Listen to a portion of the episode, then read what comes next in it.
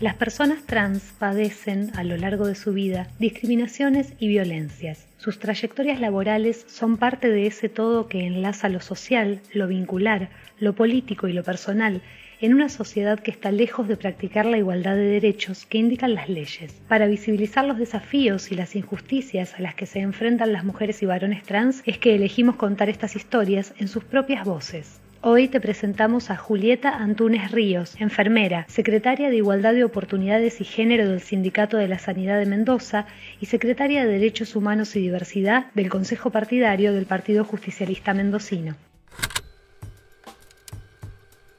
Bueno, yo soy Julieta Antunes Ríos, soy enfermera de profesión, por vocación, eh, mujer por elección, soy mendocina, vivo en el departamento de Maipú, aquí nací, aquí crecí, vivo muy cerquita de, mis hermanas y de, mis papis. Mi niñez y mi adolescencia transcurrió en la casa de mis padres y en la casa de mis abuelos maternos. Mi familia, siempre que me lo preguntan, y lo explico, las travestis no nacemos de ningún repollo ni en travestilandia, nosotros nacemos de una familia heterosis patriarcal, católica, fundadores de un pensionado que lo tienen a cargo las monjas eh, dominicas, entonces siempre muy católica. Entonces mi secundario lo hice hasta tercer año en un colegio de curas, en el Instituto Padre Vázquez, hasta que, bueno, a los 16 años ya no podía reprimir más mi identidad y vivir bajo las normas impuestas por la sociedad y por la familia y blanqueé mi situación fueron momentos bastante difíciles, bastante duros. Ahí es donde termino yéndome a vivir con mis abuelos. La mayoría de mis compañeras, a diferencia mía, yo me siento una privilegiada en esto, pero la mayoría de mis compañeras a esa corta edad, 13, 14, 16 años, terminan eh, desalojadas de sus casas, de sus hogares, no son contenidas por el sistema educativo eh, y terminan claramente en la casa de alguna otra travesti más de más edad que les dé algo de contención, pero la única alternativa que les queda para seguir subsistiendo es salir y ejercer la prostitución como esta única alternativa de subsistencia. Eh, la prostitución impuesta y al ser impuesta no es una elección y al no ser elección no es un trabajo. Yo siempre digo que es el sistema esclavicionista del siglo XXI que todavía tiene nuestras identidades y nuestros cuerpos como objeto de consumo y de descarte. Yo tuve la suerte de, a pesar de haber vivido estos momentos de turbulencia y dificultad familiar, siempre tuve la contención de mi familia, tuve la contención de mis abuelos. Mis abuelos me dejaron clara eh, tres cosas. que siempre eh, fueron y siguen siendo cosas que, que rigen en mi vida mi abuelo me dijo, respetás la casa, estudiás y sos feliz. Y esas son las cosas que, me rigen. No me fue fácil estudiar e insertarme laboralmente. ¿Fui una privilegiada en esto? Sí, una privilegiada, pero no, eso no quita de que, haya sido fácil. Y eh, el ser feliz, cada día levantarme eh, y vivir como si fuese mi último día, como si fuese mi última hora. Como enfermera convivo entre la vida y la muerte y sé que es un segundo lo que divide la línea donde hace 14 años que vengo caminando. Entonces hay que vivir cada instante a plenitud. La expresión libre de la identidad autopercibida en varones y mujeres trans es muchas veces recibida con resquemores y señalamientos que se traducen en una profundización de las desigualdades y una marcada discriminación tanto en ámbitos educativos como laborales. En realidad empezó cuando tuve que dejar el secundario, este instituto religioso al que iba, porque no aceptaba la, presión social y la presión familiar, y mucho menos la presión eclesiástica sobre mi cuerpo, donde claramente en ese momento me planteo, por lo que me dicen, soy un monstruo. Entonces dejé eh, en tercer año, pero tenía que estudiar, entonces eh, me inscribí en un CENS, cursaba de noche, de, ahí me recibí de técnica agroindustrial. Lo primero que empecé a hacer eh, en unas pasantías, eh, trabajando haciendo conservas en una, fábrica de dulces.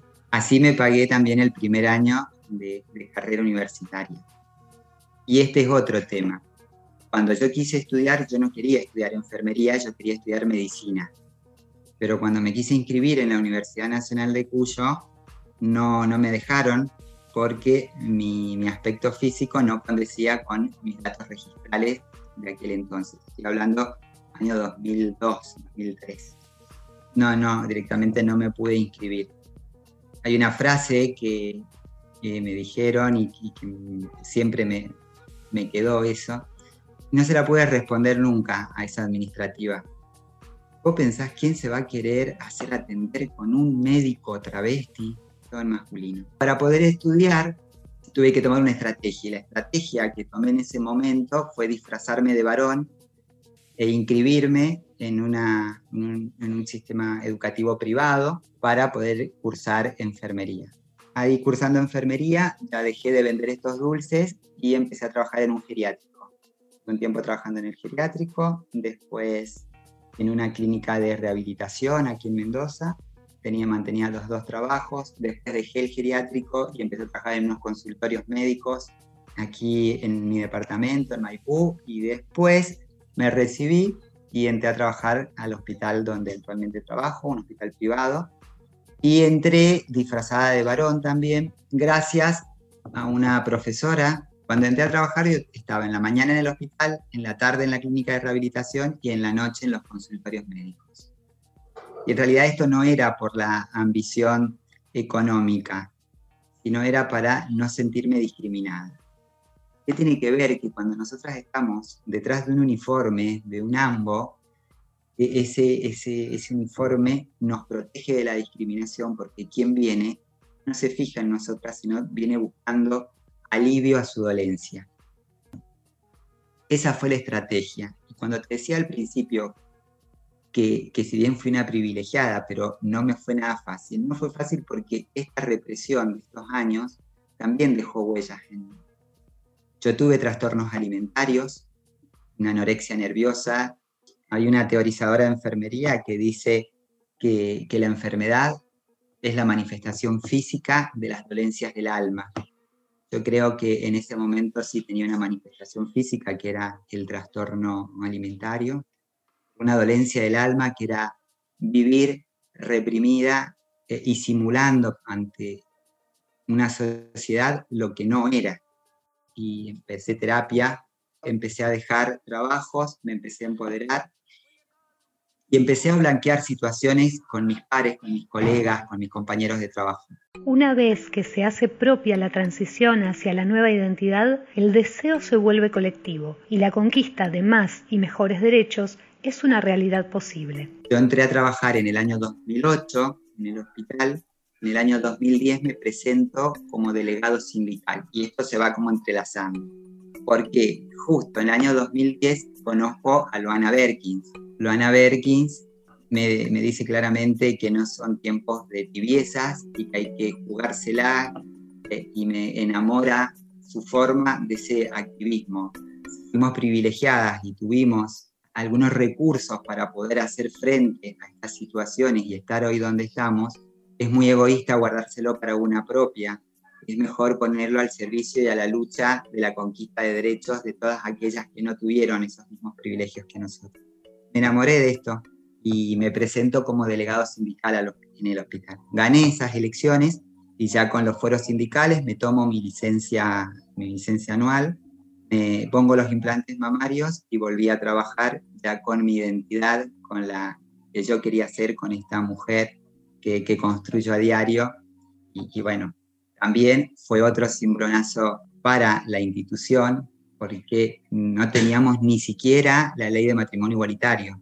Hubo algunos problemas, hubo una, una jefa de recursos humanos que no aceptaba mi identidad, me seguía llamándome con el nombre masculino, y hasta un momento me dijo que diga yo lo que diga, yo iba a seguir siendo un varón. Perfecto, es su opinión y la opinión que que todavía mantienen muchos y es la opinión de ellos. A mí claramente me pueden entender, me pueden aceptar o no, y eso queda en cada uno. Lo que están todos obligados es a respetarme de igual modo que yo respeto. Entonces iniciamos las acciones legales y el hospital terminó desvinculando a esa persona. Yo sigo trabajando en el hospital ya hace 14 años. Amo mi profesión y ha sido el trampolín después para todas las otras luchas y conquistas que, he conseguido. Estoy feliz siendo enfermera. Si hoy me tienen que, vuelvo a elegir, vuelvo a elegir eh, ser travesti, ser enfermera, ser peronista. Y esto no lo digo desde, desde un punto de, político partidario, sino desde el derecho que tenemos a elegir qué queremos ser, cómo queremos pensar y cómo nos queremos desempeñar y expresar en la vida. Porque también los partidos políticos, históricamente eh, machistas, eh, tan cerrados, nos negaron la participación. A mí me negaron la participación, milito en las filas del peronismo, hoy por hoy soy una de las autoridades partidarias, la quinta autoridad del Partido Justicialista en Mendoza. Ese mismo partido en mi adolescencia me dijo que mi imagen los perjudicaba. El año 2012 marcó el inicio de una nueva etapa en el reconocimiento del derecho a la identidad y la apertura desde la ley hacia un cambio de paradigma en la visibilidad de las personas trans. Recién en el año 2012 fue la voluntad política de Cristina Fernández de Kirchner en el ejercicio de la presidencia que nos otorga el derecho a la identidad. Pero eh, por ahí eh, se habla muy, muy por arriba el derecho a la identidad. Es mucho más profundo. Primero pone a la Argentina a la vanguardia mundial, pero lo más importante, a nosotras nos constituye como sujetas, sujetos, sujetes de derecho, con igualdad de condiciones a la Carta de Ciudadanía, a todos los derechos, porque el Estado nos empieza a reconocer. Y el reconocernos el Estado nos da el lugar de sujetas políticas en la historia. Y ahí queda en nosotras la posibilidad, el deseo de agarrar y trabajar eh, en esta lista o no. La ley de, en la Argentina es mucho, mucho más rica y más profunda en esto. Si no es la construcción identitaria como cada uno la percibe, sin tener la obligación de judicializar nada y sin tener la obligación de someter nuestros cuerpos a, tratamientos hormonales, a reparaciones quirúrgicas. No, tenemos independencia absoluta sobre la construcción de nuestra identidad y sobre nuestro propio cuerpo. Y esto también se contradice y, pone en jaque al sistema sanitario, a la medicina a nivel mundial, porque la, la medicina que es biologicista, sexogenérica y médico-hegemónica, tiene que cambiar los paradigmas porque claramente la identidad no es una patología. Bueno, no, la rectificación fue lo más fácil. La rectificación, eh, yo ya militaba en, las filas del peronismo. En ese momento, eh, aquí en el año 2012, éramos gobierno en la provincia de Mendoza, entonces me acerqué a la oficina de registro civil, hablé con quien estaba en ese momento a cargo, pero no es claramente que me acerqué a pedirle quiero cambiar mi documento. No, me acerqué, está esta ley vigente, ¿qué vamos a hacer? No para mí. ¿Qué vamos a hacer para rectificar mi documento, para capacitar al personal y que todas mis compañeras, compañeros o compañeras que quieran acceder al cambio registral tengan el acceso fácil y que tengan un trato digno y no discriminatorio? Tenemos claro que el colectivo, la comunidad que más salvajemente ha sufrido la invisibilidad del Estado, de la sociedad, así son las personas travesti trans. A partir de la sanción de la Ley de Cupo e Inclusión Laboral Travesti Trans, que reconoce y debe garantizar el derecho de un empleo formal en el ámbito público, se pone en el centro de la escena la urgencia de convocar al sector privado para el cumplimiento efectivo de esta política. Por la historia de la lucha de las mujeres, entendemos que los cupos se terminan transformando en techo nosotras queríamos un piso, no un techo. Y también entendíamos que no solo es un cupo en el Estado, sino también que el sector privado se tiene que hacer responsable de esta situación. Y que no es justo que salga el Estado simplemente a dar una respuesta. Por eso se llama cupo e inclusión laboral formal para personas travesti trans y le pusimos el nombre de, dos grandes compañeras luchadoras como Diana y Luana Berg. Y tenemos otra realidad que es que no se puede contradecir. Cuando salís a, caminar, cuando vas a una panadería, ¿con cuántas travestis o cuántos varones trans has cruzado que te atiendan en la panadería? ¿Cuántas enfermeras travestis hemos atendido? ¿Cuántas médicas? ¿Cuántas abogadas? cuántas en cualquier profesión, cuántas travestis vemos a la luz del día en la sociedad en igualdad de condiciones que nosotros. La realidad nos dice que no, que no están, porque la realidad es que no tenemos el acceso al asegurado al trabajo formal.